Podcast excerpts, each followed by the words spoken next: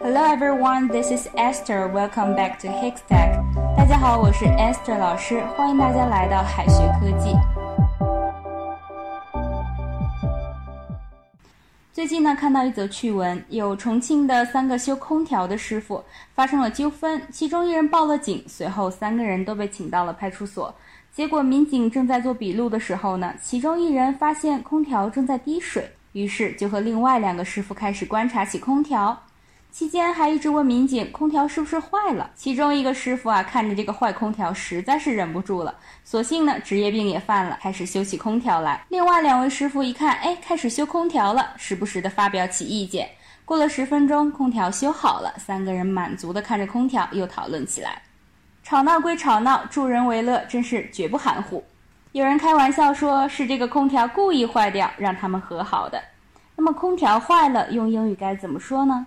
首先，空调叫做 air conditioner，air conditioner，air conditioner。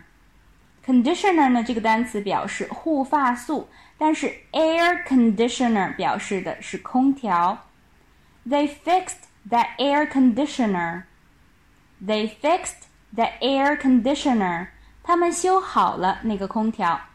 空调坏了有三种说法。这三种说法呢，可以应付绝大部分的物件损坏。首先，我们可以说，The air conditioner is broken. The air conditioner is broken. Broken 是一个形容词，表示坏掉的、不能使用的。电视坏了，也可以说 The TV is broken.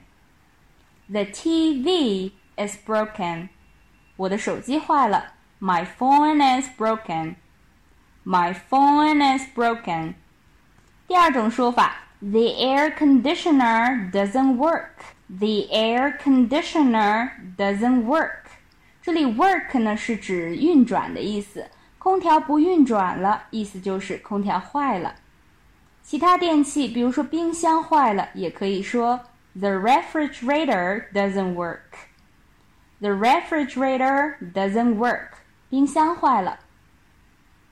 第三种说法，我们也可以说 There is something wrong with the air conditioner. There is something wrong with the air conditioner.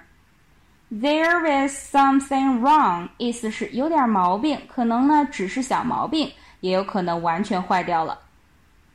There is something wrong with my bike. There is something wrong with my bike. 我的自行车坏掉了。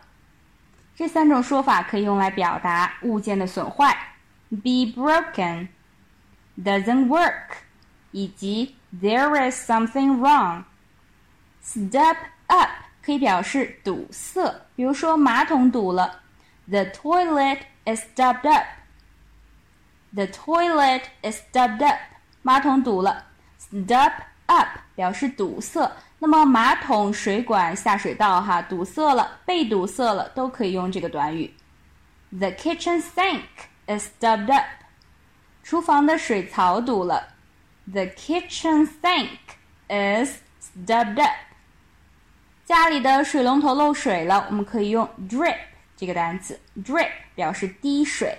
水龙头呢明明关掉了，还在滴水，那么意思就是水龙头它漏水了。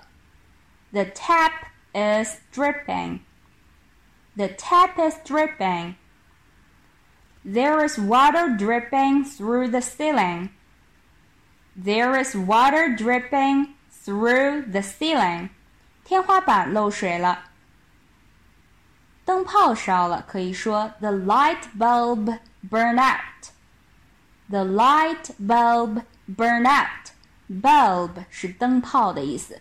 灯泡呢也可以说 light bulb，burn out 表示烧坏，电线呀、插排呀烧坏了都可以用 burn out。The engine burn out。The engine burn out，发动机烧坏了。 但是上面的这些东西坏了哈，都是表示什么电器呀、设备之类的。如果是食物坏掉了，可以用 go bad。go bad， 面包、牛奶、水果、饭菜等等，只要是食物变质了、坏掉了，都可以用 go bad 这个短语。Don't drink milk that has gone bad. Don't drink milk that has gone bad. 不要喝已经变质的牛奶。而如果是这个东西哈，它馊了，有酸臭味了，可以用 go sour。Go sour. The leftovers have gone sour. The leftovers have gone sour. 剩饭剩菜已经变馊了。The leftovers have gone sour。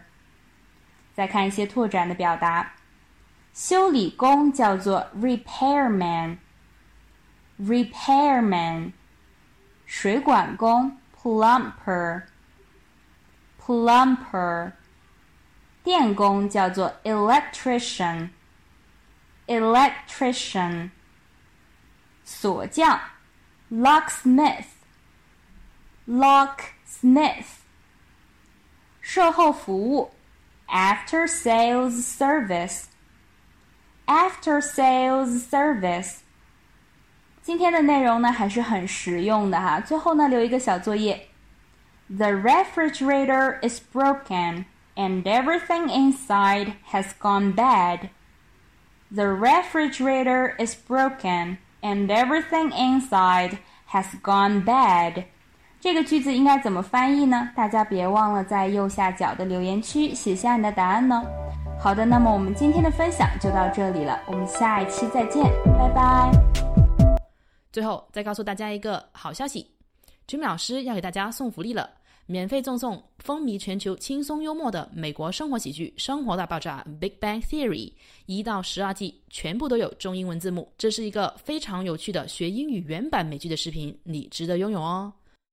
欢迎添加微信号 o h k 零零八 o h k 零零八即可免费获得，一共两千九百九十九份，先到先得，送完即止哦。All right, this is Teacher Kathy. I'm waiting for you in his text English. 我们下期节目不见不散。